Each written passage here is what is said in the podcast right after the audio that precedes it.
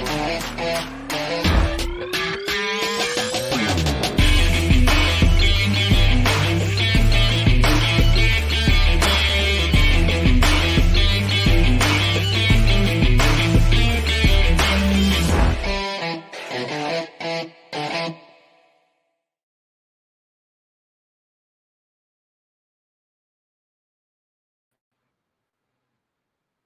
Hola, hola, hola, hola, hola, muy buenos días, ¿cómo están todos? Sean bienvenidos, bienvenidas a otro programa más de Inversionista Digital 818. Aquí nos juntamos, nos reunimos, fue un poquito más relajada, más lúdica, pero no menos profunda, a conversar sobre la inversión inmobiliaria. El día de hoy vamos a tocar un tema en específico para saber cómo invertir cómo, eh, eh, saber cómo invertir en departamentos y lograr que se paguen solo. Cuando hablamos de lograr, es tú el que tiene que hacerlo. Y hay varios pasos antes, hay varias cosas que saber para llegar a, ese, a esa Roma que le llamamos yo, cuando logramos que el arriendo sea eh, mayor que el dividendo.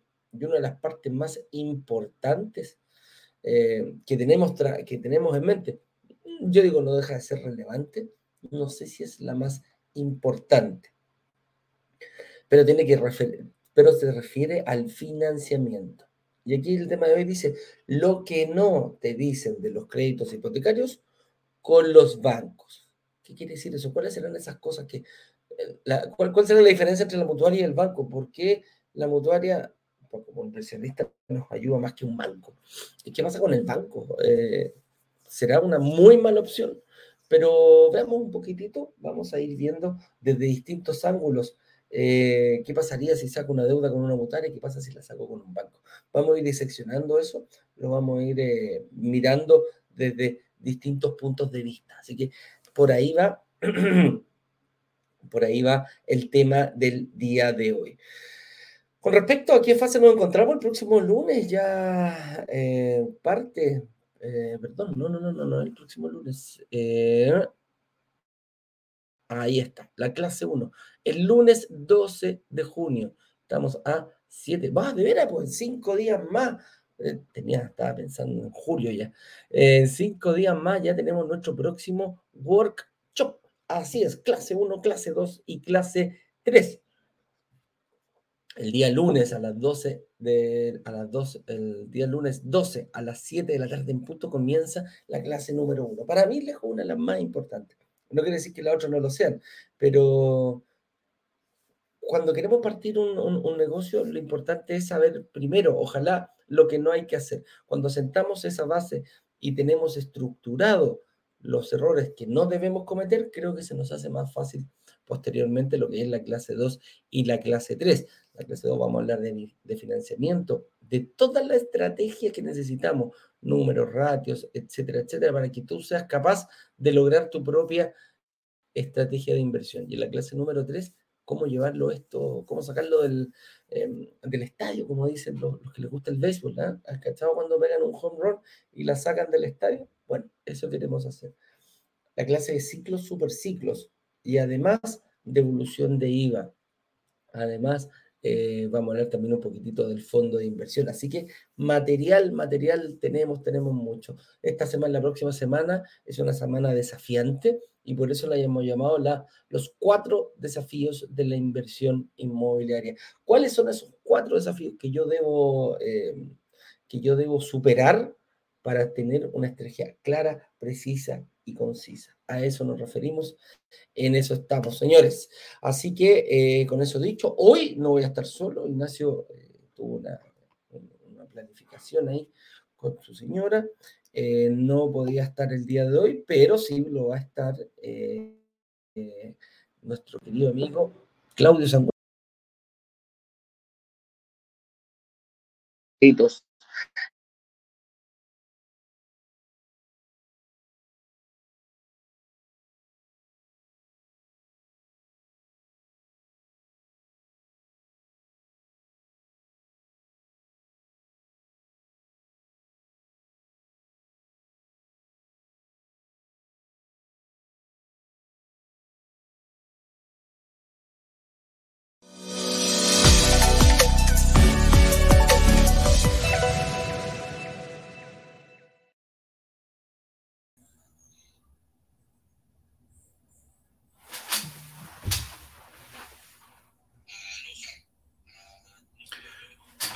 Ahora sí, ¿cómo estás, Claudio? Ah, ahí sí, que se escucha para el otro lado. Bien, pues, ¿cómo están ustedes? Aquí saliendo un resfrío más o menos. No Importante. Tienes que pasar agosto, amigo mío, ¿ah? A esta altura de la vida, luchamos por pasar agosto. Oye, cada año se hace más, ¿cierto? No, y cada, año es más difícil. Cada año es más difícil llegar a septiembre. Ay, Dios mío. Así que, bienvenido. Pero bueno, son cosas de la vida, el tiempo pasa y no pasa en vano, dicen por ahí.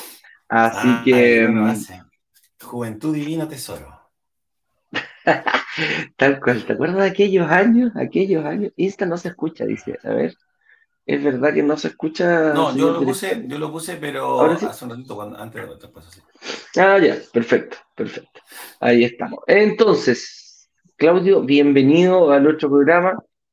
Otro programa más que nos acompañas con un tema siempre referente al, financiamiento.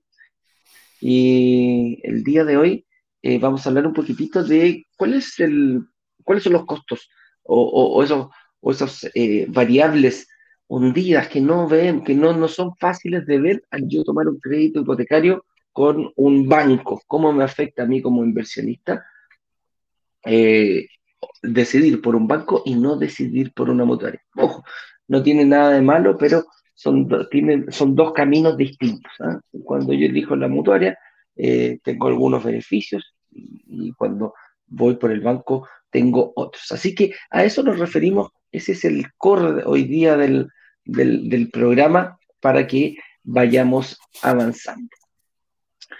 Y vamos a partir por la primera pregunta. ¿Por qué necesito un, crédito hipotecario? Y esta pregunta la otra vez me la hacían, eh, me, la hicieron y era como, ya, ok, si los bancos están complicados, si, si, ¿por qué yo que tengo la plata, yo tengo el dinero ahora, right now, ¿por qué no, no comprar un departamento de inversión al contado? sin necesidad de apalancamiento, sin necesidad de pedir un crédito hipotecario?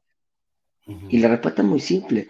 Eh, cuando hablamos de la, promesa que nosotros tenemos de invertir en departamentos y lograr que se paguen solos, nos referimos en lograr, eres tú el que tiene que suceder eso. Y cuando hablamos de eso es que el arriendo supere el dividendo.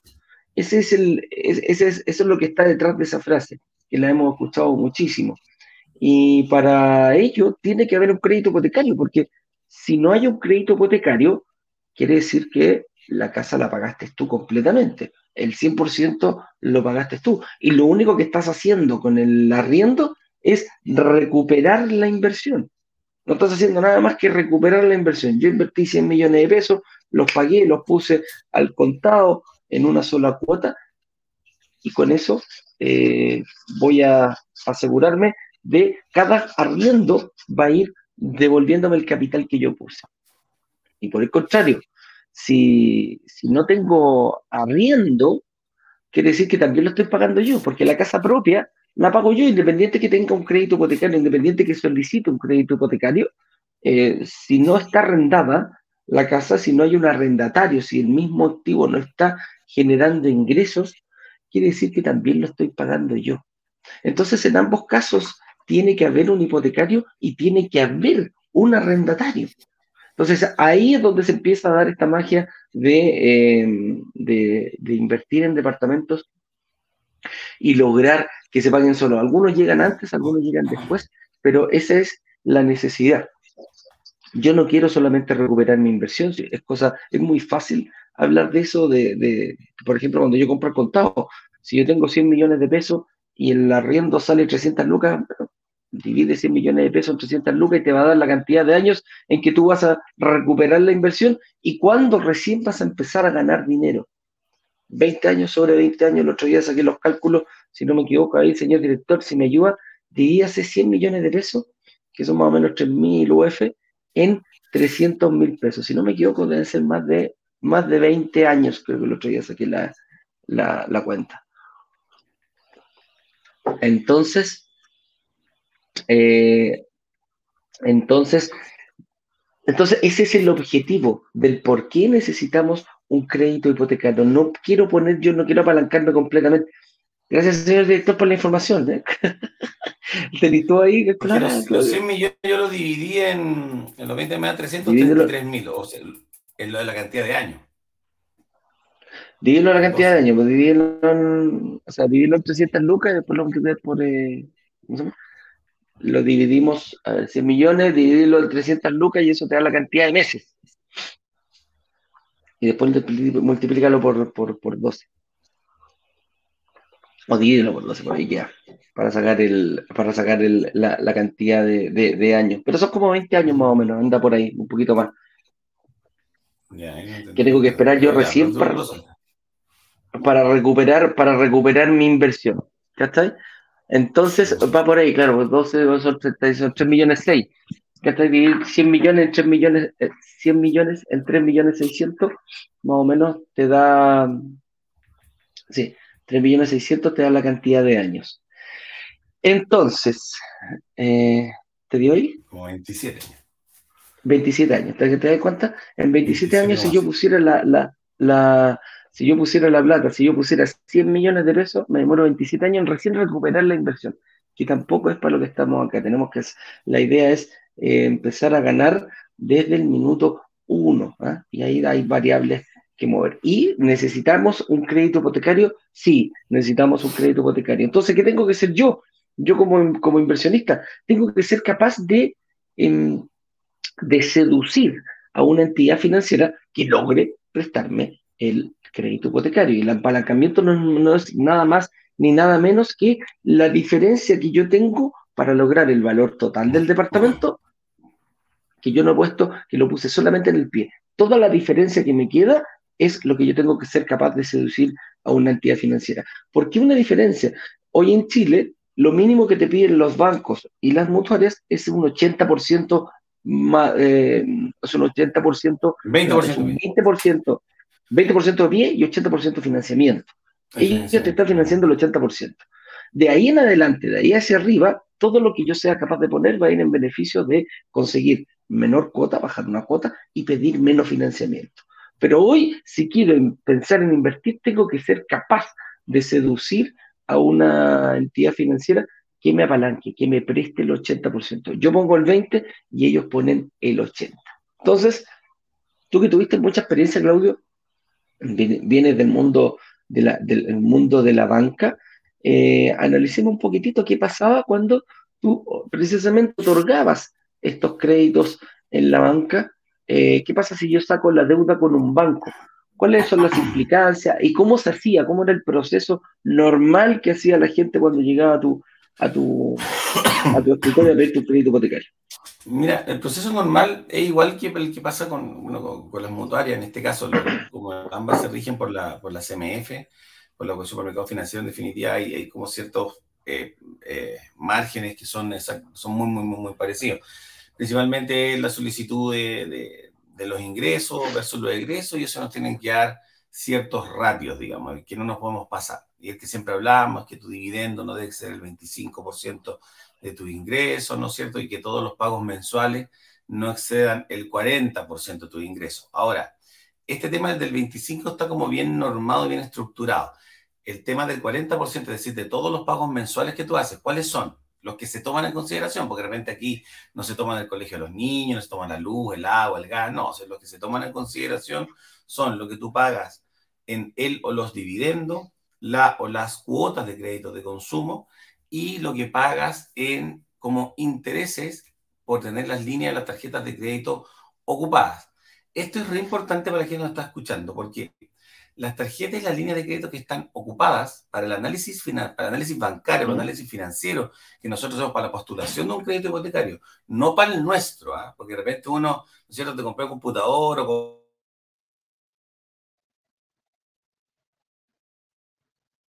No te escucho, Claudio. Un problema técnico. ¿eh? Un problema técnico a la vez.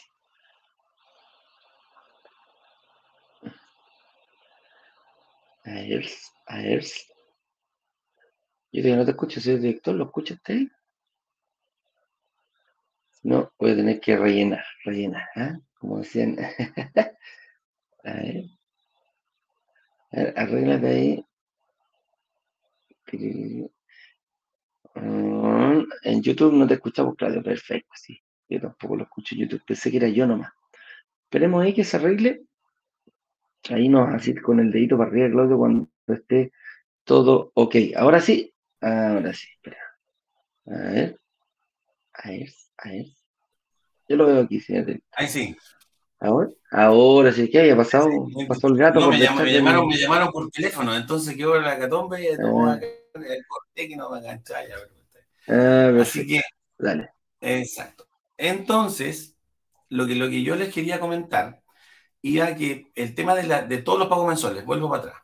Todos los pagos mensuales que yo tengo, que se usan para estas cargas financieras, que es el 40% máximo de todos los ingresos, que es el o los dividendos, las o las cuotas de crédito de consumo, y lo que yo pago en intereses en líneas tarjeta, y este es el punto importante, porque lo que yo pago en intereses en línea de tarjeta es lo que le llamo el colesterol malo, la deuda, la grasa de la avena pura, es muy cara, porque para el análisis bancario, no para nosotros, sino más que nada para el bancario, eh, el 5% de lo que tú tienes ocupado en líneas y tarjetas se asume que tú pagas en intereses mensuales. O sea, yo tengo la línea de crédito ocupada en 2 millones, compraste un computador, ponte tú, de 2 millones de pesos, o una, no sé, un televisor gigante de 2, 5 por 2, 10, yo asumo inmediatamente que 100 mil pesos se van a pago. Independientemente de lo hayas pasado en 36 cuotas precio contado, da lo mismo.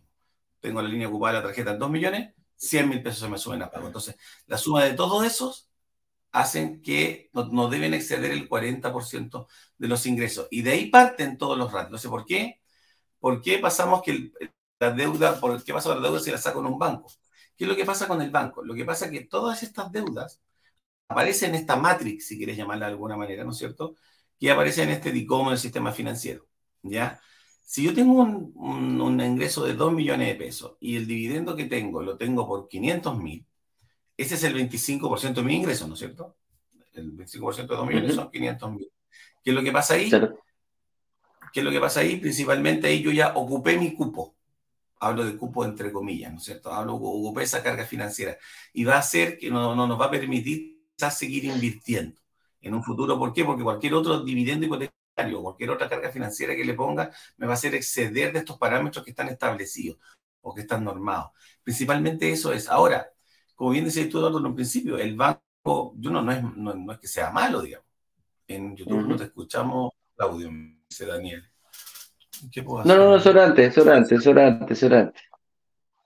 Entonces, eh, la, figura, la figura pasa en eso. ¿Qué, qué, qué es lo que pasa? Que yo creo que tanto la mutuaria como los bancos son dos eh, instituciones financieras que están dentro de, de, de esto, nuestro mercado capitales, si quiere llamarse de alguna forma, que depende de la estrategia que se tenga, es la que se tiene que usar, en definitiva. ¿Ya? Ambos son buenos, pero ambos son igual de legales y no tienen ningún tipo de de legales y beneficiosos de acuerdo a la estrategia que se tenga. Claro. Y ahora veámoslo, veámoslo por el otro lado, pues veamos qué pasa si lo saco con una mutuaria. Aquí rompieron en el mercado las mutuarias con fuerza hace unos años atrás, que son principalmente compañías de seguros, que se les dio la posibilidad de financiar créditos hipotecarios. Y, y en un principio, ¿te acordás, Claudio, cuando trabajábamos en banco, en nuestro inicio, ahí en, en, en Itaú, se nos hacía muy fácil cuando alguien había tomado un crédito en una mutuaria y llevarlo para un banco, porque eran extremadamente caros, eran muy, muy, muy, muy caros, era demasiada la brecha, la diferencia que había entre un crédito con una mutuaria y un crédito con un, con un banco. Entonces mucha gente sacaba créditos con mutuaria y yo me acuerdo, diferencias sobre un punto en tasa, que un punto en tasa hoy en día es, es una brutalidad, es muy, es, mucha, es muy grande, puede sonar poco un punto, pero un punto no deja de hacerlo, y en algunas ocasiones muchísimo más, con seguros más, más caros, pero principalmente más allá de, de, disectar eso, es el valor cuota. El valor cuota era muchísimo más alto en, un, eh, en una mutuaria que un banco. Hoy en día, como hemos ido avanzando en esto, eh, la verdad que se ha ido equiparando, se ha ido equiparando la cancha.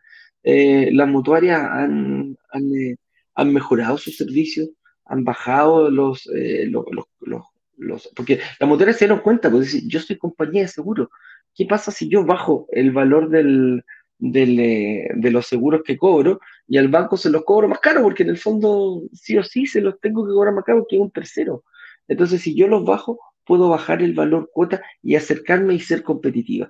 Hoy en día, yo veo en portales como Compara Online, no hay mucha diferencia entre un banco y una, y una mutuaria.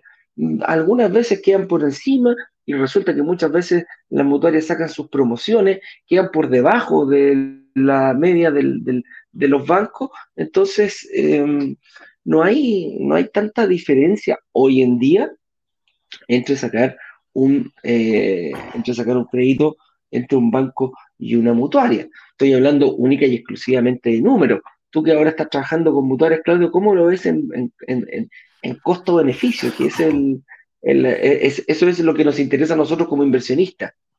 Exacto. Mira, lo que pasa es que precisamente atendiendo un poquito lo que dijiste anteriormente, las, ¿qué es lo que pasa con los bancos? Los bancos son los mismos seguros que tienen que, tienen que utilizar los bancos con las mutuarias, son están estipulados que se necesita para un crédito hipotecario, que son el seguro de incendio, sismo y desgravamen, los bancos, ¿qué es lo que pasa? Que si bien es cierto, ocupan las mismas compañías de seguro, que son las que entregan estos, estos seguros, ¿no es cierto? Tiene este corredor de seguro, este, y el corredor el que se pega ahí, ahí una tarjeta, entonces nos va a ir paseando, en, muchos casos, este, este, esta, esta comisión del corredor, por eso tienen que ser entre un 20, un 30% más baratos los seguros. Hoy, hoy en día, y también atendiendo lo que decía anteriormente Eduardo, la mm, la diferencia, no sé, para un crédito de inversión de una propiedad que 3.000 UF para financiando 2.400, 2.500, 3.000 o 3.500 UF financiar 2.800 aproximadamente, la diferencia, si bien es cierto, siempre quedamos un poquito más alto que el banco, ¿no es cierto? Serán alrededor de entre unas 5 o 7 mil pesos mensuales por, por, dividendo, digamos, ¿ya? O sea, no hay mucha variedad, o sea, Claro, si exactamente, se multiplicáis por los 30 años, igual es plata, pero yo creo, lo que siempre yo digo a los inversionistas, que con los que estamos nosotros hoy en día, que este costo oportunidad que tenemos dentro de este mismo mercado de capitales, ¿no es cierto?, de que esta deuda no aparezca en el sistema y pueda transformar esta ventana de inversión en una puerta, ¿no es cierto?, eh, nos da la facilidad, digamos, de poder acceder. Más encima, si tenemos y logramos hacer el match del dividendo con el arriendo, técnicamente, a mi juicio, no es, no es un factor, digamos, quizás no es un criterio de decisión en el caso de tomar un banco o una mutuaria. Técnicamente, yo siempre cuando, cuando estamos juntos aquí con Ignacio, siempre decimos, yo, como mi eslogan es, ¿para qué banco?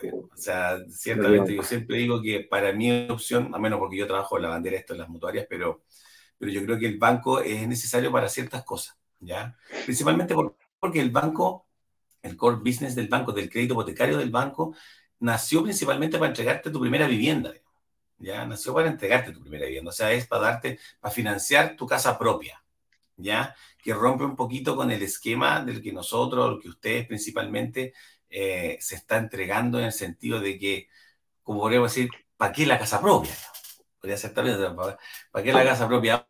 digamos, si podemos tenerla después, bajo estos ciclos, super ciclos, que muy bien explican ustedes en cada uno de sus workshops, digamos, lo que están en todas las redes sociales. Entonces, ese espíritu, digamos, de, esta casa propia que tiene el banco rompe un poquito eh, con, este, con esta regla que tenemos nosotros con las mutuarias que están más enfocadas quizás a los departamentos de inversión o a propiedad, o no de propiedad, no departamentos, sino propiedades de inversión, ¿ya? Ya que te facilitan los porcentajes de financiamiento, en muchas son del 80% para propiedades de inversión, puede ser 75, 70, hay gran mayoría, varias, están al 80. Los bancos, a diferencia, te dan, cuando tú el primer, tu primera propiedad te la pueden dar al 80, la segunda propiedad te la dan al 75, la tercera si quieres bajar al 70. Y me ha tocado clientes, no todos los casos, pero me ha tocado inversionistas y ciertos bancos que de repente, no sé, esta es tu tercera propiedad, te piden el 30% de pie. En la cuarta, el 40% del pie. Tienes que poner tu 40% del pie sobre, esa, sobre el valor de la propiedad. Entonces, no así en las mutuarias. En las mutuarias yo puedo tener dos, tres, todos los departamentos de inversión están entre el, entre el 80 y el 70% como máximo de financiamiento. Claro. Oye, ¿y qué pasa con la deuda entre las mismas mutuarias? ¿Qué pasa? Una de las grandes ventajas que, que lo hemos visto comparativamente desde que nacieron las mutuarias es que no aparecen en el sistema financiero. Y nosotros como inversionistas es un, es un plus que no es menor no es menor. Cuando hablamos de, poder eh, avanzar en esto, cuando, cuando hablamos de, que queremos llevarlo esto al, a la, como decía yo en la clase 3, vamos a hablar de cómo potenciar esto, cómo llevarlo a 2, a 3, a 4, 5 departamentos. La, la motora juegan un, un, rol fundamental en ese sentido. Y como tú lo decías, Claudio, al no informar en el sistema financiero, nuestra capacidad crediticia queda absolutamente intacta. Es, como que si no tuviéramos créditos hipotecarios pedidos, pero sí los tenemos. Esa es, esa es una de las gracias que hoy en día las mutuarias no, no, no deban, no, no tengan que informar al, eh, al, sistema financiero las deudas que tienen. Hay rumores que dicen que no, que esto se va a acabar, que esto va a estar aquí, que, que, se va a eliminar. Bueno, mientras no pase, eh, mientras no pase, aprovechémonos de aquello. O sea, seamos inteligentes como inversionistas y veamos que el hecho de que una, de una entidad financiera no publique mis créditos en el sistema financiero me da un plus, me da un, valor, me permite seguir invirtiendo. Y esa es, yo creo que ese es el gran punto de ventaja sobre mí. Me permite seguir invirtiendo. No se copa mi capacidad crediticia hipotecaria, a diferencia como si lo tiene que hacer un banco. Y no es que el banco quiera hacerlo, está obligado por ley a hacerlo. Cada, cada acción que tome un banco que, que tenga contigo, el banco está obligado a publicarlo en el sistema financiero. Y me refiero a, tiene, publica cuánto es tu deuda con tarjeta de crédito, las deudas con línea de crédito, cómo está compuesta, cuántas, tarjetas de crédito, todo, todo, todo, es una matrix, tiene que publicarlo todo. Y la, y la mutuaria eh, se hace la tonta, ah, calladita, calladita, ella puede generar estos, eh, estos créditos y no publicarlos en el sistema financiero. Así que no te extrañe que, cuando, cuando estés cuando, cuando estés sacando créditos con mutuarias, te sigan llamando de bancos, te sigan llamando de mutuarias para ofrecerte, eh, para ofrecerte créditos. ¿Han visto estas llamadas no deseadas que dice fraude? Ah, ¿viste el, el, el ahí en el, en el celular que te, que te avisa eso? Bueno, precisamente muchas veces son para ofrecerte productos financieros debido a que tu capacidad crediticia todavía es atractiva para estas instituciones financieras y ellos vienen, te sacan cuentas corrientes, etcétera, etcétera, etcétera. Yo quiero dar un punto ahí, Eduardo. lo que pasa es que, eh, como reforzar eso en definitiva, porque como que la gente lo tenga, se quede como tranquila. El tema de las mutuarias no es no es que esté, escondido, que no, que, no aparezca la claro. significa que no, yo tengo que estar calladito, porque la verdad que nadie puede saber.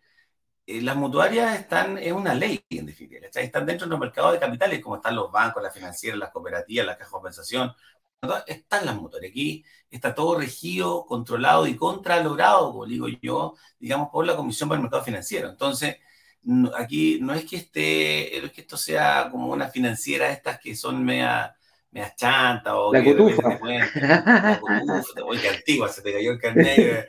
La cotufa, ¿no? La cotufa. Bueno, esa fue, como de, esa fue como de las primeras que, por lo sí, que pues, recuerdo, la... las primeras que después vino Eurolatina y un montón de, bueno, muchos años después, pero bueno, no, pero la mutuaria en este caso eh, no es que, para que se quede la tranquilidad, no es que, por ejemplo, no sé, tú dejas caer ese mora con un dividendo, no es que al mes siguiente estén rematando la casa.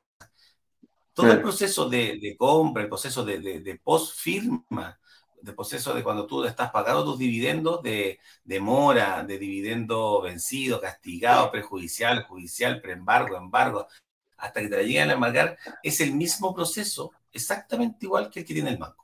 No hay ninguna diferencia. ¿Por qué? Porque se rigen, y eso es súper importante, se rigen por la Comisión para el Mercado Financiero, voy a ser majadero en eso.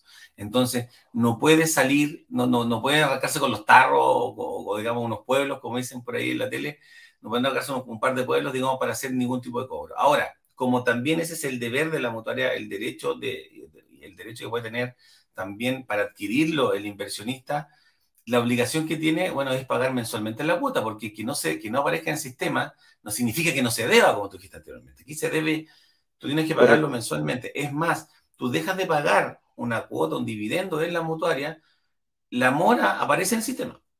Te va a aparecer y te va a caer en el DICOM, digamos. A eso me refiero que es exactamente igual que si tú lo tiraras con el, con, el banco. Y a la pregunta que aparece ahí, que lo al lado, que si la deuda aparece entre las mutuarias hasta el minuto, no, no conversan entre ellas, ¿ya? Hasta minuto no, no conversan las mutuarias entre ellas, así que tenemos la opción todavía por ley, por, por, por, por estrategia, digamos, de ver distintas opciones con distintas mutuarias sin que una puedan conversar en ellas. En mi caso eh, personal, yo tengo dos créditos hipotecarios que vivo y uno que rendo por el BNB y yo tengo eh, en dos mutuarias diferentes, digamos. Así que eh, es como hay un caso personal. pero, pero principalmente Correcto.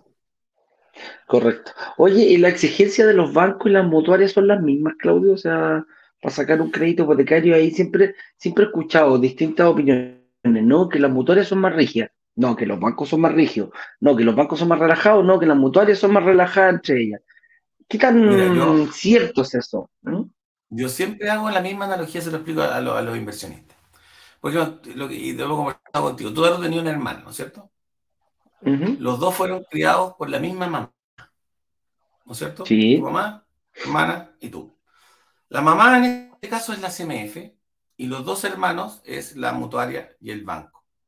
Ambos fueron criados por los mismos valores, la misma estructura, se sentaban los domingos a almorzar, exactamente, de chiquititos fueron creados exactamente igual, digamos, con la misma experiencia.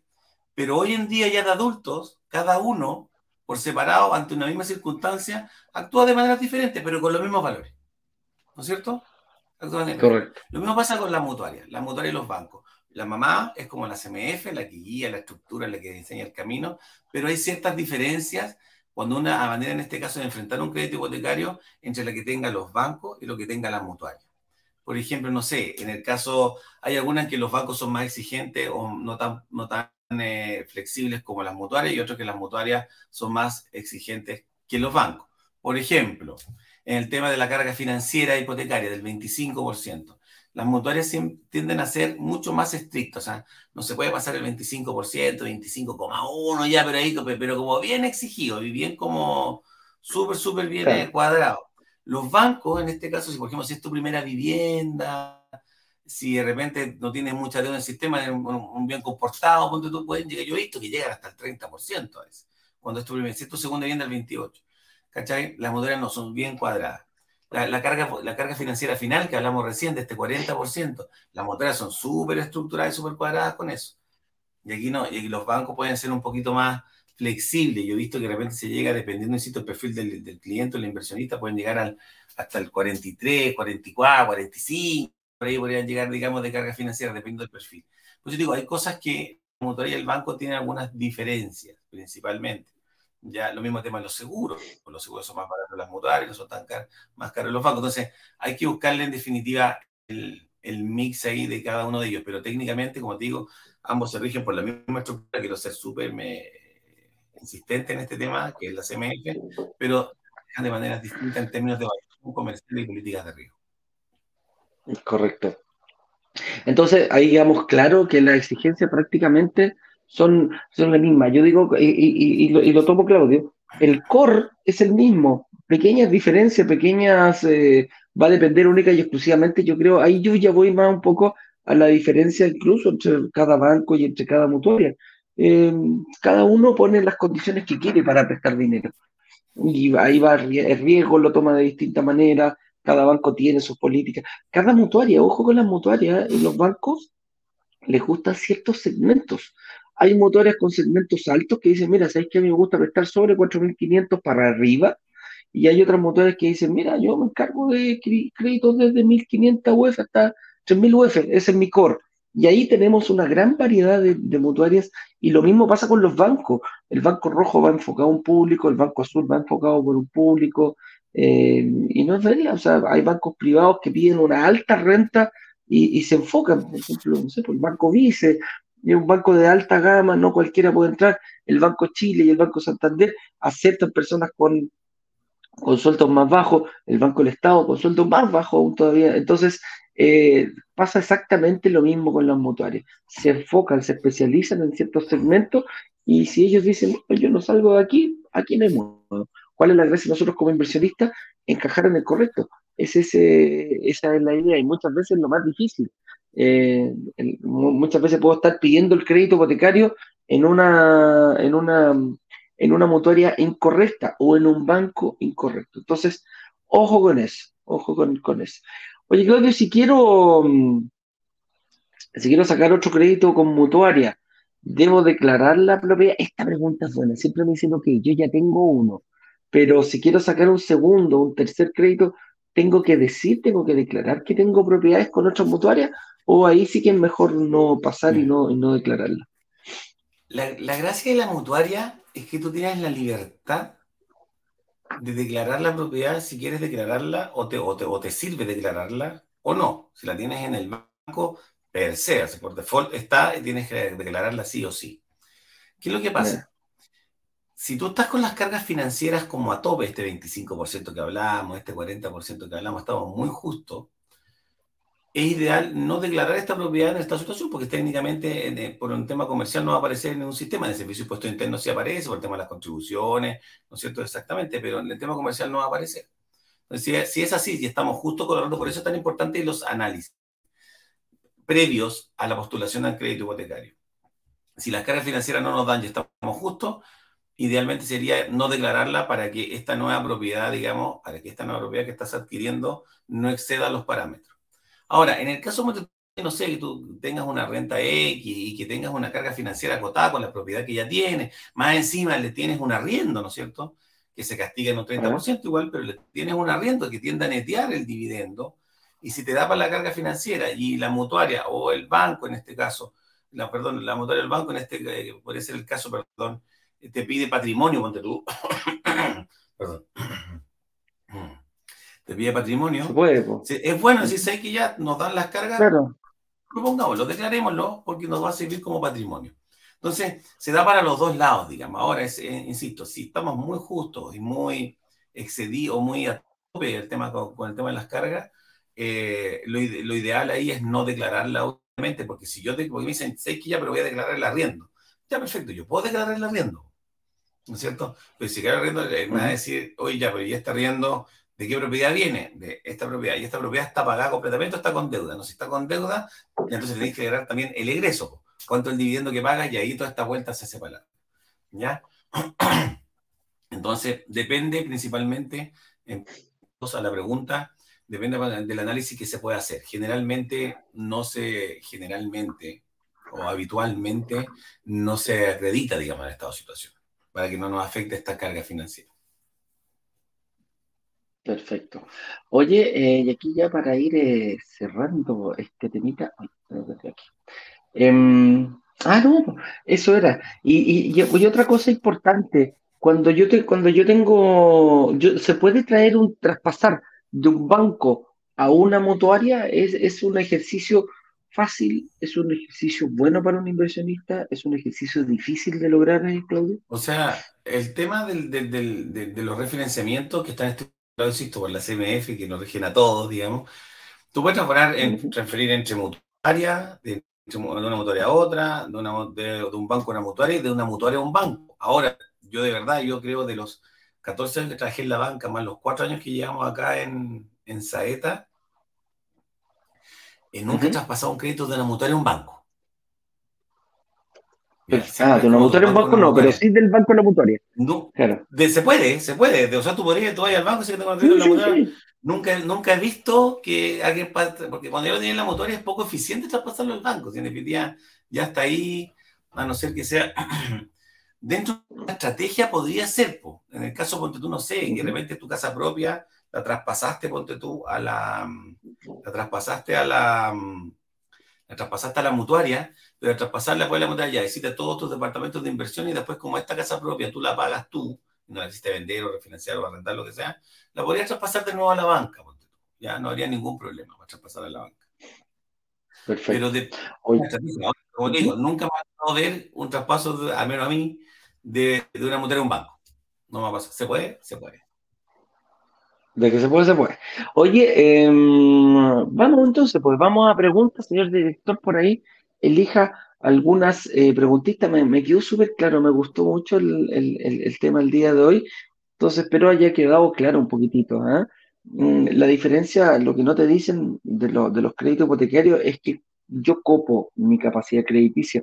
Ok, que quede copada, pero que sepa todo el mundo si la diferencia entre una mutuaria y un banco. Y eso es lo que me permite con una mutuaria seguir invirtiendo. Con el banco yo copo y no tengo cómo salir de ahí.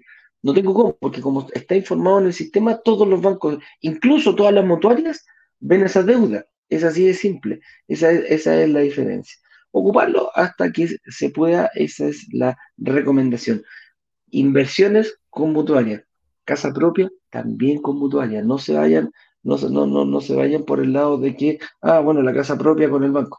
si la casa propia la tienes con deuda y una deuda alta, déjala en una mutuaria también. No, no, es, no, es, no es única y exclusivamente para inversión el tema de las mutuarias. ¿ah?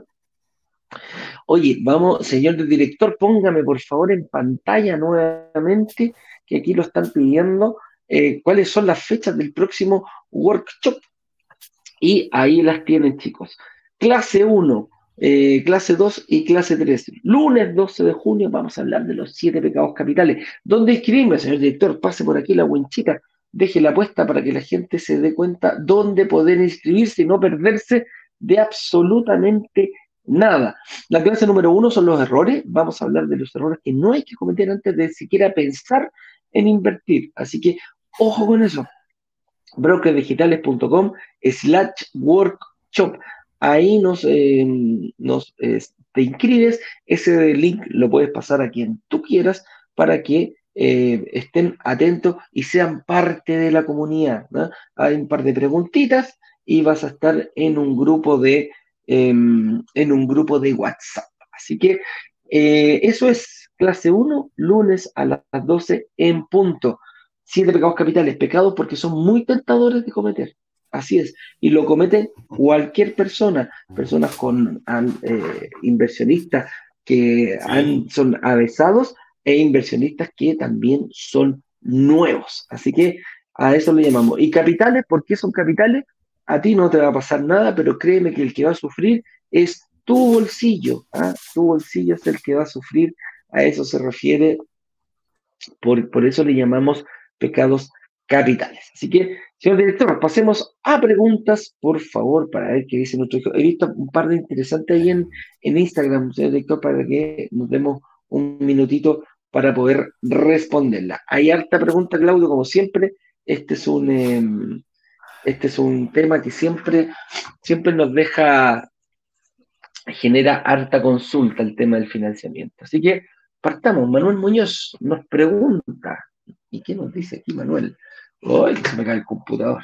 Eh, dice, muy, hola, buenos días. Una pregunta, ¿hoy es conveniente? ¿Hoy es conveniente y cómo realizar la portabilidad financiera de banco a mutuaria? Tengo una tasa del 2,87 en el banco. Contéstale ahí, Claudio, si le convendría. lo que pasa es que, a ver, teóricamente, todo depende de la estrategia, digamos. Eh, ya, eh, eh, la, estrategia que tú tengas. Si, si vamos a cambiar, refinanciar por refinanciar, lo más probable es que no valga la pena con las tasas que tenemos hoy hacer este refinanciamiento. Ahora, si este refinanciamiento lo hacemos para un bien mayor, en definitiva, por eso hay que hacer análisis de tu carga financiera si te venden por un bien mayor, que en definitiva es que si tú no hacemos este refinanciamiento, no sacamos esta deuda del sistema, no puedes seguir invirtiendo, ese costo oportunidad de hacer ese cambio, lo más probable es que sí te sea conveniente, ¿ya? Entonces, es como el fútbol. De repente, para avanzar, tenemos que retroceder un poco, ¿no es cierto? Para después volver a, agarrar la pelota y tirarla para meter el gol, ¿no es cierto? Entonces, más o menos pasa por el estilo. Si, claro, si lo ves linealmente, lo más probable es que no te convenga hacerlo porque con las tasas que estamos hoy no. Pero si es pensando en un bien mayor, lo más puede ser que sí. Y la oportunidad financiera es lo mismo, es un refinanciamiento hipotecario normal, se traspasa de acá a acá, se traspasa para allá, sin ningún tipo de problema. Es eh, eh, algo, lo mismo que si te refinanciaras con el banco, es exactamente igual. Tal cual. Oye, nos dice, gracias, Manuel también nos dice, gracias. ¿Y cuánto tiempo antes de invertir es necesario para que la deuda no aparezca eh, y así poder invertir? esa es buena, esa es buena mm. pregunta. Esa es buena. Mira, ¿Cuánto se demoran en desaparecer en el fondo? Está, lo, está lo teórico y está lo, que, lo, que uno, lo que uno solicita, digamos, lo que uno recomienda. Si yo, por ejemplo, la deuda desaparece del sistema financiero cuando la mutuaria le hace el pago al banco, ¿ya? Esto es porque tú firmas la escritura, porque si nosotros voy a hablar un tema, voy a alargar un poquito aquí, Eduardo, la pregunta, porque, porque es buena y para, como para que se Dale, dale, dale. Si, yo, si nosotros empezamos el proceso hipotecario ahora contigo, Manuel, no sé, ahora, en, ahora en junio, lo más probable es que tengamos la aprobación eh, a finales de junio. Estemos firmando escritura en julio, ¿no es cierto? Firmamos escritura en julio y una vez que pasan todos los procesos, que el cierre de copias, que el alzamiento, que ingresa al conservador y sale al conservador, por lo menos después de julio, ponle dos meses, por lo menos, julio, agosto, septiembre. En septiembre va a salir tu propiedad al conservador, que significa que ya está hipotecada rehipotecada a nombre de la mutuaria para dejar de ser la hipoteca del nombre del banco. En ese minuto, cuando sale el conservador, la mutuaria le hace el pago al banco. Y en ese minuto la deuda desaparece. Y esta deuda desaparece netamente por un proceso administrativo, porque la mutuaria le dice al banco E de Plutillevo le dice, ¿sabe qué? ¿Cuánto que tiene Manuel ahí? De 50 millones, pásame los 50 millones para acá. Usted ya no tiene la deuda. Como ya no tiene la deuda del banco, no tiene nada que informar. Entonces, por eso desaparece la deuda. Y como yo la tengo acá y no tengo la obligación de informar, ahí quedó, digamos. No es que una varita mágica, desaparece un tema netamente administrativo. Técnicamente hablando, o teóricamente hablando, todo el mismo septiembre o en octubre, tu deuda no va a estar, pero podrías ir a un banco o a otra mutuaria, principalmente a los bancos, a solicitar un nuevo crédito porque no va a estar esta deuda en el sistema. ¿Ya? Pero puede ser, y aquí es una, eh, yo siempre digo es una opción, no es una obligación. Lo que nosotros recomendamos es que una vez que desaparezca la deuda del sistema, al esperar al menos, idealmente, unos seis meses, septiembre, octubre, noviembre, diciembre, enero, febrero, marzo, cosa que el segundo trimestre del próximo año empiece tu nuevo proceso de evaluación hipotecaria. Idealmente, un año. ¿Para qué? Para que esa deuda parezca, tenga, haya desaparecido varios meses hacia atrás y no sea, entre comillas, cuestionable. Esto es lo que nosotros recomendamos a los inversionistas. Yo tengo inversionistas ansiosos, septiembre, en octubre ya están pidiendo y van y no pasa nada, digamos, o sea, digamos, y lo han comprado y no hay ningún problema. Pero, pero en definitiva es lo que nosotros recomendamos, ¿ya? Es esos times. Entonces, por ejemplo, si tú hoy día quieres hacer un refinanciamiento con brokers digitales en este caso, ideal para que salga bien, para que salga redondito, y nos llevamos cuatro años trabajando en esto y nunca hemos tenido un problema así, no sé, fíjate un proyecto que esté entregando en broker, no sé, el segundo trimestre o el tercer trimestre del próximo año o a finales del próximo año, firman la promesa y, vas, vamos con tranquilidad en paralelo haciendo esta estrategia. perfecto, ahí quedó, quedó, clarito, clarito. Oye, Patricia Muñoz nos pregunta y nos dice, ¿cómo puedo ser un buen prospecto para que el banco apruebe sin inconvenientes el crédito hipotecario? Mira, una pregunta, Patricia, la verdad que no es una sola la respuesta. Hay un, hay un documento que se llama eh, Estado de Situación. El Estado de Situación que han reflejado claramente lo que son tus ingresos, tus deudas y tu patrimonio. Em, cada persona tenemos, tenemos fortalezas y debilidades en este, en este documento. Podemos tener mayor patrimonio, pero podemos tener alta deuda. Podemos tener un sueldo bueno, pero podemos tener poco patrimonio y alta deuda. Entonces, la idea es que mientras más equilibrado estén tus ingresos, baja deuda y alto patrimonio, es como lo que les gusta a las entidades financieras. ¿eh? Ese, ese, es como el, el, tip que te podríamos dar. Una buena cantidad de ingresos, y no hablo, a ver, no, no hablo que tengas que ganar 5 o 10 millones de pesos para, para esto, con tal de que tú vivas, que tú le demuestres al banco que eres capaz de solventar tus gastos, pagar tus deudas y así todo te quede dinero para poder disponer de él, ese es un buen estado de situación, el cual eh, no va a haber problema para, para, que te den un crédito hipotecario. ¿Algún otro datito que quieras agregar ahí, Sí, sí, de hecho la anoté acá porque la clorinda de repente se ve, entonces voy a ver si voy porque se, me, me olvida. Patricia, eh, eh, lo dice Eduardo es, muy, muy, muy correcto. Yo, como para redondear un resumen, yo hago el colesterol malo y el colesterol bueno de la deuda. El colesterol bueno de la deuda es el hipotecario, el colesterol malo, la tarjeta, la línea y el crédito de consumo. Son muy caros gracias a la arena pura. Dicho eso, todo este colesterol malo, línea, tarjeta de consumo, para el momento de una postulación hipotecaria, lo más cercano a cero posible. Independientemente ganes un millón, o ganes 10 millones de pesos. Ojalá que todo este colesterol malo, insisto, línea, tarjeta y consumo, lo más cercano a cero posible. Ahí, y, con, si tienes un patrimonio, sería ideal, como bien dice Eduardo, pero más o menos redondito. Colesterol malo, bajo, eh, lo más bajo que se pueda. Esa sería como el consejo.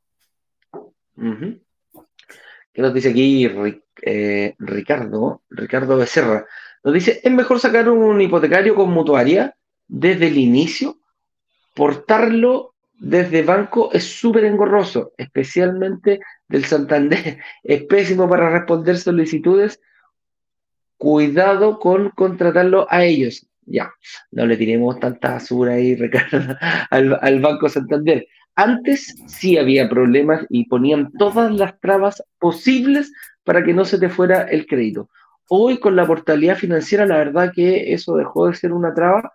Tú lo veis casi todos los días, Claudio, ahí eh, Ahora es eh, mucho más, muchísimo más fácil. ya no hay, no, puedes poner trabas a los bancos para quedarse con los créditos o viceversa. No, antes se demoraban en el alzamiento, que la vuelta y la vuelta. Oh, ahora no. Hasta resguardo, para allá, para acá. Está tan ágil, yo creo, está tan dinámico el tema hipotecario que así como, como por acá, ganan por este lado, y la verdad que está, y lo otro, insisto, está súper bien controlado por el tema de la Comisión de Mercado Financiero. El plazo que tiene que estar determinado, entonces ya tanto las mutuarias como los bancos principalmente ya la hacen cortas. En definitiva, el crédito ya está, ya se fue y ya salgamos del, salgamos del cacho, entre comillas, ¿no es cierto? Salgamos del cacho, entre comillas, lo, lo, lo, antes, lo antes posible. Así que hoy en día no hay. Hagamos la pérdida. No hay. Mm. Hagamos la pérdida. O sea, claro. Tal cual. Lo que pasa es que para que la gente entienda, cuando, cuando al Ejecutivo le llegaba una solicitud de que, que, que, que cambiar un crédito, levantaba la antena, tira y se chuta. Me, se me, van a llevar el crédito y el Ejecutivo tiene metas por colocación. Pero si a él le sacan un crédito, se llenan un crédito, aumenta la meta. O sea, eh, lo, tiene que suplir con otro crédito. Entonces ahí es donde venían los problemas y era por, y era por eso que muchas veces se ponían muchísimas trabas. Me acaba de pasar, te iba a prepagar un crédito hipotecario eh, de consumo y la chica me dice, no, me puso todos los problemas, ¿por qué? Porque era fin de mes. Solamente tenía su meta lista y me puso todos los problemas de oral para que no lo hiciera y que lo hiciera el mes siguiente y ya, ya, ya, que ya que era, eso es algo que se da en la banca. José Rojas nos dice, hola, buenos días, brokers digitales. ¿Cuánto me afecta pedir un hipotecario por mutuaria, pero el proyecto es con subsidio? ¿Podré un año después pedir un hipotecario eh, para inversión por mutuaria? O sea, no hay problema, Claudio, por, no, por, por subsidio, sí. Hay mutuarias, hay mutuarias que, que, que, financian con subsidio. Eh, ¿Puedes pedir un año después un hipotecario para inversión? O sea, puedes pedir, entiendo yo, entiendo yo, ¿ah? no, no, no, no soy un, no, tengo tan fino toda la información de lo que son los subsidios, la verdad no, no, no, trabajo con ellos, pero no, no soy tan experto ahí. Entiendo yo que tú, una vez adquirido el subsidio, no deberías por qué tener problemas digamos, para adquirir otro crédito hipotecario, digamos. Ahora, lo que sí tengo, sé es que de repente, cuando la misma propiedad que tenga subsidio, subsidio, perdón, subsidio, la propiedad que tenga subsidio, entiendo que no la puedes refinanciar una cierta cantidad de tiempo, cinco años creo que son, pero no debería problema a mi juicio, pero ojo, no, no, soy experto en el tema de subsidios. Para que, Ahí, José, la idea, si tú vas a pedir un crédito, vas a hacer una inversión, antes del subsidio, el subsidio te evalúa se, puede hacer efectivo solamente para la primera propiedad. ¿Qué quiere decir eso? Que tú no tengas nada inscrito en el Servicio de Impuesto Interno o en el registro civil, que esté inscrito en una propiedad de tu nombre. Teniendo eso, puedes hacer efectivo. Después de eso, puedes seguir invirtiendo, no hay ningún problema. Para lo que sí, no vas a poder hacerlo durante los primeros cinco años, porque no puedes vender esa propiedad, no la puedes arrendar, no puedes enajenar, no puedes hacer nada con esa propiedad durante los primeros cinco años. Después de eso ya la puedes vender, no hay ningún problema. Esos, son los, esos son los requisitos que te pone el gobierno por subsidiarte una casa. Si en el fondo te está pasando plata, eh, eh, están aportando ellos para que tú tengas tu primera vivienda. Ese es el objetivo del subsidio. Oye, vamos a acelerar un poquitito. Mm, eh, Claudito. Dice Pablo Verdugo, al invertir. Sí, ¿cómo estás, Pablito? Dice, esa foto. Esa foto ahí matadora. Ah, se, imagina Carrete día viernes en la tarde ahí saliendo. Tu, tu, tu, don Pablo, don Pablo, dice, al invertir en un tema y Dice, al invertir en un departamento y hago devolución de IVA y, y, de, y arriendo, etcétera, al cabo de un par de años, ¿puedo irme a vivir al DEPA? Estoy forzado a tenerlo arrendado siempre. Gracias, chicos de Brokers Digitales. A ver, por la devolución del IVA no, no estás eh, obligado a no vivir en él. Las, em, si es que nos llegaran a fiscalizar la devolución del IVA, se hace en los primeros meses y después no se hace más. No es que cada cierto tiempo te estén yendo a, fiscalizar si es que estás viviendo o no estás viviendo. Ahora, qué tan buen negocio. Si es forzoso irse a vivir a un departamento de inversión, bueno, ahí va a tener que tú pagar el crédito el, dividendo. Ojo con eso, Pablo. Y también hay que ver si ya tienes pagado el pie, que no lo estés pagando, porque si no vas a tener que asumir dos gastos, el pago del pie y también el pago del el dividendo. Entonces, de repente te va a salir mucho más caro, te conviene mejor quizás arrendar en otro lado, etcétera, etcétera. Ahí hay que ir viéndolo dependiendo de tu, de tu estrategia de inversión, estimado. Ahora, yo creo igual, Eduardo, ahí, eh, como me traía también rápido, o sea, el, el, el, el espíritu de la devolución del IVA es parriendo, digamos, por cualquier eventualidad con el servicio de impuesto interno, por cualquier eventualidad que se entienda, digamos que eso es. La idea es que si tú te recuperaste el IVA es para que tú lo mantengas rondado y mantengas una contabilidad con eso. No sé, claro, si de repente no hay otra, no hay otra vuelta, tienes que vivir, sí, perfecto, pero, pero en definitiva el la contabilidad tenéis que seguir haciéndola, ojo. No es que yo, ah, me, fiscalizaron eh, y... Eh, no, no, no, no, no. Mientras esté en la propiedad tenéis que seguir haciendo. Entonces, es otro gasto. Ojo con eso. Eh, acá nos dice ah, ah, mm, Jorge Aguirre. Hola, buen día, brokers digitales. ¿Cuándo se hace el traspaso, cuando se hace el traspaso de banco monetaria? En tal caso, ¿la monetaria tiene meses de gracia igualmente? Sí, tienen meses de gracia. Hay algunas que sí, otras que no. A ver, como corto, van desde tres hasta cinco meses de gracia, aproximadamente los que tenemos hoy en día, dependiendo de la política de riesgo de cada mutuaria.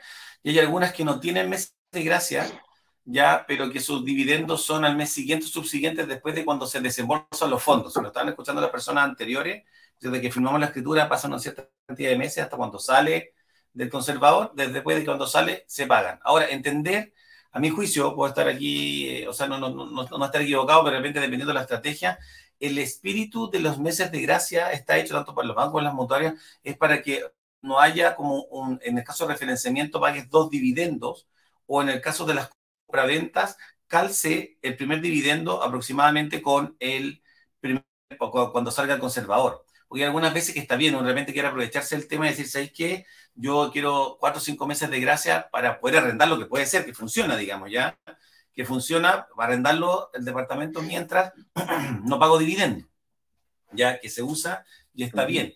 Pero el espíritu del mes, los meses de gracia principalmente estaba por esos dos, para que cuando hay refinanciamiento no se crucen dos dividendos, no paguen el dividendo del banco que estás alzando con el nuevo dividendo de la mutuaria con el otro banco, o cuando lo tiras en definitiva para que cuando tu primer dividendo calce cuando te entreguen la propiedad. Si en ese intertanto nos da la opción de que podamos seguir, entre comillas, avanzando eh, para poder ganar como una pasada, digamos, esos meses de arriendo, ideal. Pero para, que se entienda un poquito, porque me dice, oye, no, que no me, no va a calzar, estoy pagando arriendo, no lo tengo arrendado, está bien. Pero no es el espíritu del mes de gracia ese. Tal cual. Oye, mira, Freddy Sandoval nos dice. Eh, espérate, ahí está. Ahí sí. Eh, buen día, brokers digitales. ¿Podrían dar tips de cómo debo solicitar el pago de impuestos en notaría para el caso de ser DFL2? Quiero hacer, em, quiero hacer la recuperación del IVA. ¿Cuándo se hace la diferencia? Ya, Frederica, aquí hay dos conceptos. Es, el primero es o devolución de IVA o DFL2, no las dos juntas. Si yo recupero el IVA, no puedo optar al beneficio del DFL2 y viceversa. Si yo opto por el beneficio del DFL2, no puedo optar a la devolución del IVA. Ojo con eso, eso es lo primero. Y el tiempo máximo para poder hacerlo es un año después de la fecha de entrega del departamento. Así que, ojo con eso, eso es lo que, eso es lo que se da en el, eso es lo que se permite, ¿ya? No puedo hacer la devolución después de pasado un año. O sea, creo, creo que hay un, un, ahí, se lo voy a preguntar a Juan Pablo, pero, pero, pero en teoría es así. Y ojo, es uno o el otro. Pablo Larcón dice, hola, buen día, ¿qué puedo hacer si no me dan la aprobación del banco por renta? Tengo 20% de pie. Me dicen que tengo deuda. ¿Tiene deuda entonces? Pues? ¿Cómo podría, qué pasa en ese caso? Ahí habría que hacer, escucha Pablo, habría que hacer análisis eh, de uno a uno, pero yo creo que lo más probable ahí sea que tienes eh, este colesterol malo de línea tarjeta, línea tarjeta o consumo puede ser que esté alta y exceda este 40% que hablamos en un principio. Ahí hay, que, habría que hacer un par de estrategias, quizás eh, si tiene, habría que verlo caso a caso, porque generalmente si tienes línea de crédito ocupada, tarjeta, refinanciarlo todo a largo plazo para bajar la cuota, para que te bajen las cargas, pero hay que hacer un análisis ahí, Pablo. Lo más probable es que sea eso, pero va más allá de una pregunta metralleta, pregunta corta, digamos acá algo ver qué se puede hacer. Pero principalmente lo más probable es que sea porque tienes endeudamiento a corto plazo alto. Sí, y ojo, no es que ellos te lo digan así, no es que, ah, yo me están diciendo que tengo deuda. Tienes deuda y uno sabe perfectamente la deuda. Ahora, ¿cómo, ¿qué tanto te cubre esa deuda? ¿Qué, qué tan importante te pega en tu renta? Ese es el, ese es el juego que hay que hacer, eh, Claudio. Mira, Pablito nos dice aquí, recomiendo a Saeta, ¿ah? Ah. son rápidos, muy profesionales, excelente Gracias, trabajo. Pablito, muchas gracias. Muchas gracias, Pablo. Gracias, Pablito. Gracias. Dice Lupe, eh, Lupe Martínez nos dice, buenos días, ¿cuál es el procedimiento para cambiarse de banco a mutuaria? Rápido, Claudito, cortito. No, lo que hemos visto siempre es eh, hacer una- ¿Mm? una- es un refinanciamiento. Juntamos los, los- juntamos los papeles de ingreso versus egreso, que nos den los números, y nosotros proponemos, diremos, directamente a la mutuaria, vemos qué perfil, el perfil del inversionista haga match con las políticas de riesgo en la mutuaria, y ahí vemos que, que- a qué mutuaria, digamos, califica, como tú dijiste anteriormente, que hay unos que son más flexibles que otros, exactamente, Eduardo, pero principalmente es eso. Perfecto. Oye, mire, aquí Carolina Moya nos dice, necesito contactar a Claudio ¿ah? por, para, con, para, con Nehemías. de Antofagasta. Proyecto 9 a 1, lo hemos podido, no lo hemos podido contactar. Cualquier Nehemías, cosa, Nehemías. Carolita. Nehemías, sí. Nehemías, te llamo cortando acá, te llamo Nehemías. Ah, ¿tú tenías el teléfono de él ya?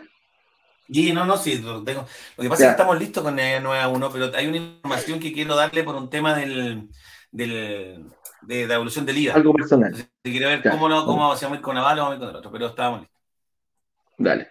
Dice Felipe Seguel, si yo cambio de departamento, si yo cambio mi departamento a la mutuaria, los bancos me van a preguntar qué pasó con ese departamento. El banco, o sea, si le pedí un crédito al banco donde estaba, te va a decir, oye, ¿qué pasó con ese departamento? Pero el resto de los bancos nunca van a saber qué pasó. No es que ellos vean el histórico, no es que ellos sepan cuándo sacaste el crédito hipotecario. Ellos ven una selfie del momento. Es como DICOM. DICOM te dice lo que pasa hoy día, nada eso. más. No le- Exactamente, pero es por Claro. eso que lo que hablamos anteriormente, Felipe, de que ideal de cuando desaparezca, ojalá que pase este- estos timing, digamos, que hablamos antes, digamos, de seis meses para que, para que no sea, entre comillas, cuestionable. Pero no tendrían cómo verlo. Correcto. Ah, ¿qué nos dice aquí? Adrián Torres nos dice, para acreditar el pago del pie del 20% con la mutuaria, ¿basta con la promesa complementa a pesar de que queden varias cuotas por pagar y pedir el crédito? Ahí, ahí- hay un tema, ahí lo, vemos, pero tratamos de Mm. buscar alguna, tratamos de buscar alguna opción, porque cuando hay un Un saldo de deuda que se queda por pagar, le buscamos algún ajuste, Adrián, tendríamos que verlo, tenemos que verlo caso a Sí. caso. Lo ideal es presentar el pie completamente pagado a a la motora o al banco, ¿ah? El, el pie el completamente banco exige pagado todo por la firma la. Habría que verlo caso a caso. Alex Berti nos dice, Uy, buen día. ¿podríamos, podrían darnos un ranking de las mejores y más confiables y más eficientes? No. Mira, Alex, nosotros no damos, no damos ningún ranking precisamente porque, ¿qué pasa si yo te digo, ok, mira, la mejor es la mutuaria azul? Y, y después tú vas y decís, chuta, di una experiencia, pero pésima, me trataron mal y todo. Entonces, no, no, no, no, no, no nos casamos. Hay, mira, Lo- lo- lo que puedes hacer es, es ver en, el, en la CMF y ahí hay distintas mutuarias y Eso. puedes elegir la mejor. Eso es. Lo único, Alex, que en el caso de que ver una mutuaria, ve una mutuaria que esté asociada, a la, como, como dice Eduardo, a la Comisión de Mercado Financiero.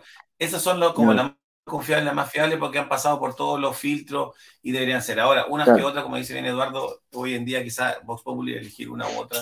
Uno tiene su predilección por Sí. una u otra, pero después es un tema personal. digamos. Correcto. Sí. Ah, Pablo Alarcón dice, ¿con Sí. todas las mutuarias puede hipotecar una vivienda? Sí, con Sí. todas las mutuarias puede hipotecar una vivienda, no hay ningún problema. Para eso están. Lucera Limitada nos dice, buen día, broker digital, al comprar un departamento usado, ¿se puede hacer la devolución del IVA? Depende, pues si es usado y tiene menos de un año y la persona que te lo va a vender puede facturar, sí. En cualquier otro caso, no se puede. Si yo tengo un departamento usado, eh, o sea, lo compré hace 10 años atrás, no puedo recuperar el IVA, no es retroactivo. ¿ya?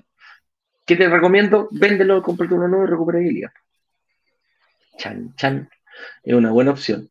Eh, Nehemías Amaya nos dice, buenos días, estimado. En relación a la evolución del IVA, ¿es recomendable realizarlo desde la primera propiedad? Sí, totalmente, totalmente. Desde la primera, primericia propiedad. Yo compro un departamento nuevo, invierto en un departamento nuevo y hago la recuperación del IVA. Así de simple, no dejo pasar ni un solo minuto en aquello. Sandra Tejo nos dice, necesito pedir un crédito de consumo, ¿dónde es mejor ya que voy a comprar un depa usado? Mucha máquina, pedir un crédito de consumo para un departamento usado. es- no te recomiendo, pide un crédito hipotecario, Sandra. Llama aquí a, a, a una Es que, yo, reunión es con... que yo, yo creo, estoy pensando que yo creo que ella está pensando un crédito de consumo para pagar pie, no ¿El creo que para comprarlo, para el pie para igual, comprar el tema pues, usado. No, no, no creo que un consumo, tampoco bueno, digamos, pero lo que voy yo, pero, No. pero comprar, claro, porque no, no me imagino un crédito consumo para comprar un departamento, Sí. digamos, porque no, ahí, o sea, para eso está el crédito hipotecario, las tasas son, una tasa mensual o tasa anual. Sí. Imagínate que la tasa anual de un, de un crédito consumo puede llegar al 24% y un poquito más hoy en Anual. día. El, el- el- la, la tasa anual de un crédito casos. hipotecario ronda el 5%. Entonces, por eso te digo, no, no, no, no, no. no. No, si, si quieres comprar, pedir un crédito consumo completo para comprar un departamento usado, no sé, no, no, no, ha- habría que verlo. Trata de no hacerlo. Dice Ricardo Becerra, ¿es efectivo que los bancos inmobiliarios consideran como deuda el cupo libre de la tarjeta de crédito que no lo tenga ocupado? Esa es muy larga, pero técnicamente, o sea, no, Sí. no, Ricardo, o sea, No, y la, sí. la- no y sí. Ver, lo que pasa es que no hay, no hay nada, no hay ninguna ley o norma que testifique que tú, que el cupo libre de la tarjeta de crédito te lo puedan considerar como deuda. Ya de repente te lo pagan algunos castigos, pero hoy en día, al menos que yo sepa, puedo estar equivocado, ningún banco te lo hace. Es netamente que el cupo libre de la tarjeta, ojalá que sea más o menos condescendiente o más o menos proporcional a lo que tú ganas. Si tú ganas, ponte tú Claro. un millón de pesos, tengas 30 millones de pesos en línea y tarjetas de crédito, digamos. ¿Cachai? Porque piensa que estos Claro. son créditos que tú los sacar y ahí el comité de riesgo dice, chuta, sé que este mañana se arranca a Buenos Aires con los 30 millones, vive un año y, y me dejo los 30 millones acá y puede ser que sea, que, que sea perjudicial. Pero si tú ganas, no sé, pues, un millón de pesos y tienes dos millones en línea, tres millones en línea de tarjetas dentro de lo normal, lo que se considera así Sí, hoy, claro. es lo que tienes ocupado. Por eso, ideal cuando se presenta, sea lo más cercano a cero posible. Así es. Eh, señor director, me dice usted, eh, no, no tengo más, no tengo más preguntas, señoras y señores. Brokerdigitales.com slash workshop participa del próximo workshop que es el día lunes a las 7 de la tarde en punto. Vamos a partir con la clase número uno. Lo que no hay que hacer, los siete pecados capitales. Comparte ese link, dáselo a quien tú más quieres, a tu familia, a tu hermano, a tu hermana, a tu hijo, a tu hija, a tu padre, a tu madre, al que le sirva, a tu mejor amigo. Puede ser un regalo que le pueda ayudar eh, de aquí en adelante. Así que les mando un fuerte abrazo, Claudio. Muchas gracias por venir, amigo mío. Muy entretenido chicos. estuvo el programa, como siempre. Que tengo Nos así vemos. que calzamos juntos. Eh. Nos vemos mañana. Que estén bien. En otro programa más de Inversionista Digital Bendiciones. 88. Que estén bien. Chau, chau, chau, chau, chau. Cuídense, un abrazo. Chau, chau, chau.